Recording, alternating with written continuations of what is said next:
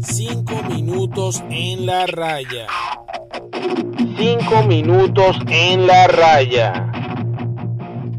Hola a todos, bienvenidos a 5 minutos en la raya. Te habla Gabriel, yo te hablo aquí de béisbol y fútbol en 5 minutos. Hoy hablaré un poco del resumen, un análisis o comentario sobre los cambios que se hicieron en lo que es la fecha final de, cambios posibles entre equipos en las grandes ligas, cómo quedan los equipos, un poco estimar eh, las posibilidades para pasar a la postemporada. Básicamente estos cambios no garantizan ganar la Serie Mundial, evidentemente, sino los equipos buscan es trascender por lo menos de la ronda regular a los playoffs.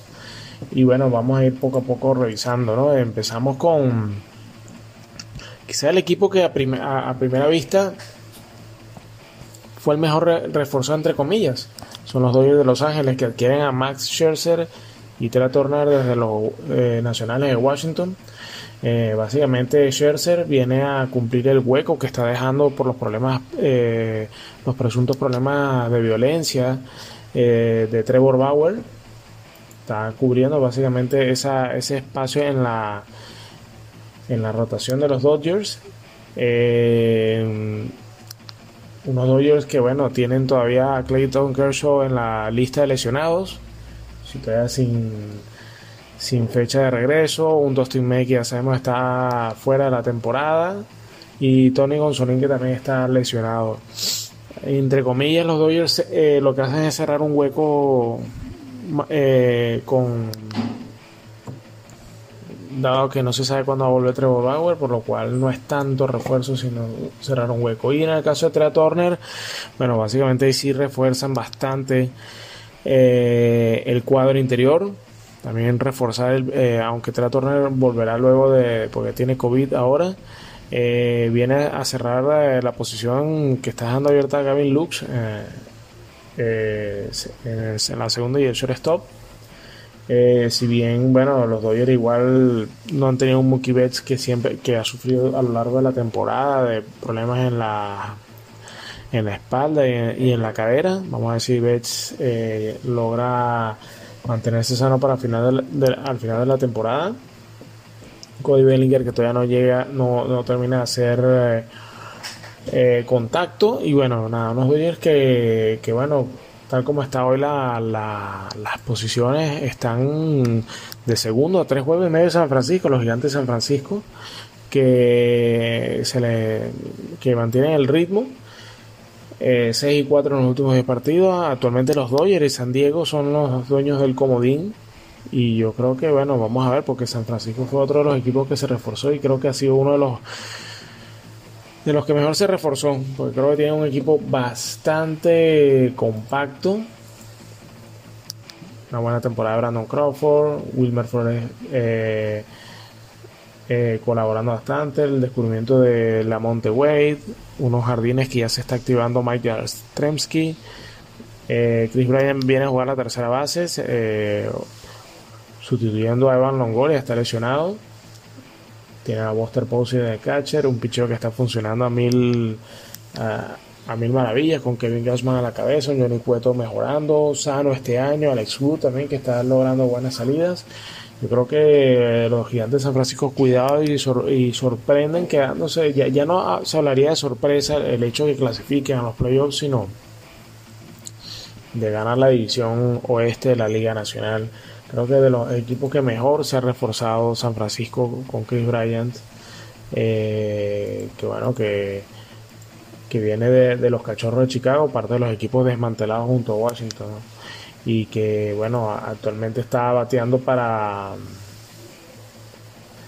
para 267 pero con 19 cuadrangulares y 52 carreras empujadas por lo cual viene a, colaborar bastante con el equipo eh, otro de los equipos que bueno se reforzó eh, y que tenía que hacerlo eh, son los Mets de Nueva York se habla mucho de la duda del dueto Javi Baez con Francisco Lindor. Lindor que justo cerrándose el cambio cae lesionado y estará por, fuera por lo menos hasta finales de, del mes de agosto.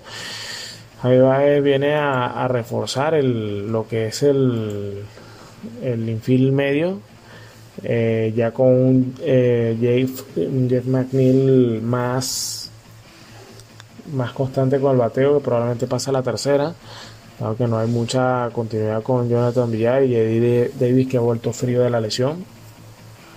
Eh, en resumen, los Mets se refuerzan bastante bien. También adquieren al lanzador de los Piratas de Pittsburgh, Trevor Williams. Eh, un picheo que, bueno, eh, afortunadamente Carlos Carrasco volvió bien de su de su de la lista de lesionados, pero tienes a un Juan Walker que se le está acabando la gasolina y un Jacob de Gron que está lesionado y que todavía no se sabe cuándo vuelve. Los Mets la tienen complicada, la tienen complicada, actualmente están de primeros, apenas juego y medio de ventaja, tal y como está la Liga Nacional eh, y la División Oeste, eh, tanto en la Liga, tanto en la División Central como en la Este, eh, si quieren clasificar los equipos van a tener que caer primero porque la diferencia en el wild card se la está llevando los, los equipos de la división oeste, los Dodgers de Los Ángeles y los y los padres de San Diego. Y que luego vienen los Rojos de Cincinnati a cinco juegos. O sea que se han obligado a los equipos de, las otras dos divisiones a, ganar su división para poder clasificar. ¿no? contar tanto con el con el comodín y eso es lo que creo que puede comprometer bastante a los medios de Nueva York dadas las bajas sobre todo en el picheo que tiene ¿no? Eh, siguiendo eh, los Yankees, uno de los equipos que a nivel de bateo se, se reforzó bastante bien con Anthony Rizzo para la primera base y Joey Gallo para los outfielders. Los Yankees tienen un problema de picheo, actualmente tienen a Jordan Montgomery y Gary Cole en la lista de lesionados por COVID.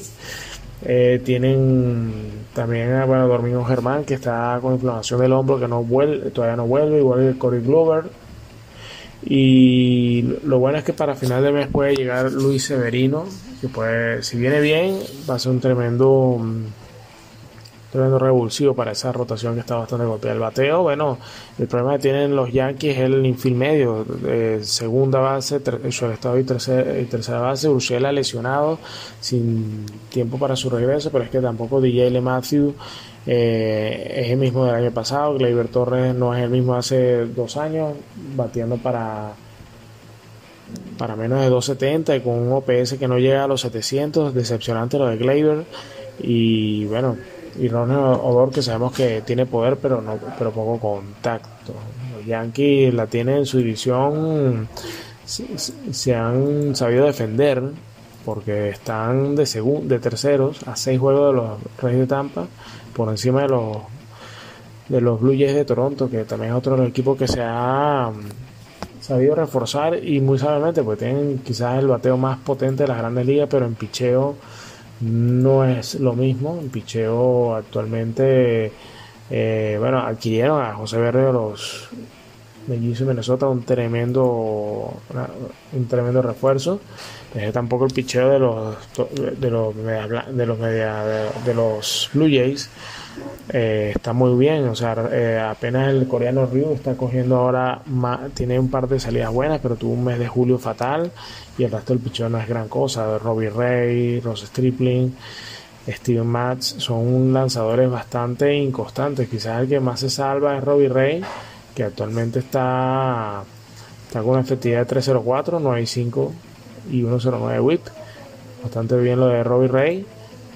Y, bueno, entre y el novato Alec Manoa, que está volviendo de, de la lista de lesionados, eh, puede ser eh, determinante. ¿no? Manoa eh, tiene 2.47 de efectividad y 0.97 de whip. Un muchacho que, que tiene 47 innings lanzados, que no que por lo menos te lanza 6, 7 entradas sin problemas, no, no es de estos lanzadores novatos que a los 5 innings nos están sacando. Pero Toronto es otro de los equipos que de verdad se ha sabido eh, reforzar inteligentemente porque el bateo, bueno, el bateo es una, una bestialidad. Vladimir Guerrero, un temporadón de Marcus Semien, Bobby Chet. Quizás Cabambillo es el más decepcionante de todos, igual que el Lourdes Gorrier, que no termina de tener eh, eh, continuidad por las lesiones de Oscar Hernández que estaba bastante bien y finalmente George Springer que ha vuelto y ya ha cogido el ritmo. Eh, también adquieren a Joaquín Soria y, que bueno viene a reforzar un poco también lo que es el, el bullpen de este equipo. ¿no? Eh, entre otros de los de los cambios ya un poco ya para finalizar dos cambios importantes que Kimbrell que pasa los de los cachorros de Chicago cambia desde de lado porque se mantiene en la ciudad. Eh, pasa a los super medias blancas de Chicago que, que bueno tienen el mejor picheo. Lucas Yolito, Lance Lynn, Carlos Rodón, Dylan Cis que viene a lanzar un buen partido. Esos cuatro te pueden resolver una serie de campeonatos. Eh, y el relevo está muy muy importante Craig Greenberg, Michael Kopek, Ryan Tepera, de verdad está Liam Hendricks como cerrador. Va a estar muy complicado los, cachorros de en picheo y en bateo. Bueno, tienen a Tim Anderson, José Abreu que ha estado un poco flojo, Joan Moncada también, el regreso de los Jiménez. Pero bueno, tienen jóvenes como Andrew Bond y Gavin Sheets que pueden tirar del carro también.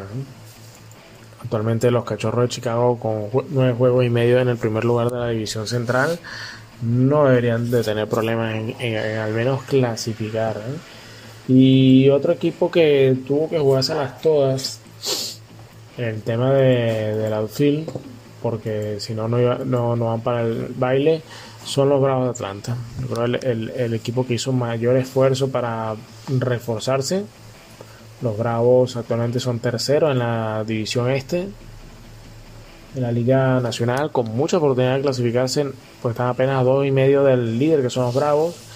Eh, ¿Y por qué lo digo con mucha oportunidad? Por, por las oportunidades que presentan, dado la, la, situación de los Mets, los Phillies, que, que bueno, es un equipo que no tiene grandes estrellas, aunque Bryce Harper ya está cogiendo el ritmo y está mejorando.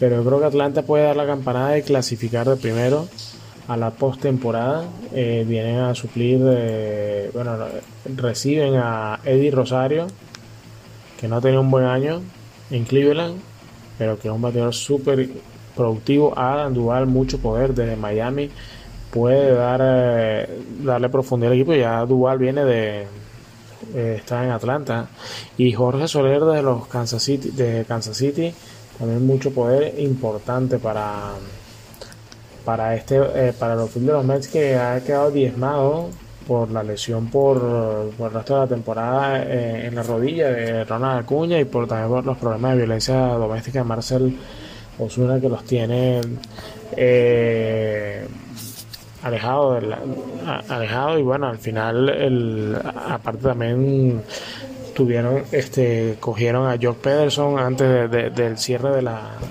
de la de la línea de cambios, por lo cual el equipo está bastante más compacto y que va a ser bastante interesante verlo. Un, outfield ahora con Jorge Soler, Joe Peterson y Adam Dual. Eh, sin contar que bueno, Eddie Rosario ahorita está en la lista de lesionados y que en lo que vuelva, bueno, va, van a tener cuatro fields de, de nivel para, para poder pasar a la postemporada.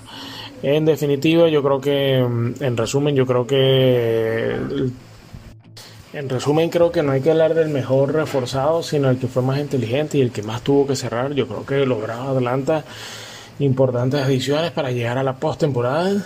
Eh, lo mismo, creo que lo que lo que hicieron los, sobre todo los Dodgers, que se les abrió un boquete ante las lesiones y lo de Trevor Bauer, creo que han sido los dos equipos que, claro, han llamado más la atención por el número de estrellas, pero es que lo necesitaban. Creo que no, va, no hacen super equipos, sino que más bien eh, cierran huecos y en el caso de ya de, de, de hacerse más potentes hacerse mejores equipos. Yo creo que Toronto, con, con la adición de José Berrios y los gigantes de San Francisco con Chris Bryan, son los equipos que sí cogen más fuerza. ¿no? Me, se faltó añadir que tienen, eh, los Yankees cogieron a Andrew Heaney de los Angelino de Anaheim. Vamos a ver un, lanzador que es bastante eh, irregular y que, bueno, viene a, a, echarle mano a esa rotación que está bastante golpeada, la de los Yankees. Los Yankees que, que si las lesiones, si su rotación mejora y su bateo interno de DJ Maggio, Gleyber Torres, si vuelve eh, Gio Shella, yo creo que los Yankees pueden llegar a tener un final de temporada regular importante, un mes de septiembre muy interesante que, lo, que no solamente los lleve a clasificar, actualmente están eh, de terceros a seis juegos de los Tampa y, están al, a dos del Wildcard, por lo cual los Yankees pueden ser un equipo peligroso de cara a la postemporada.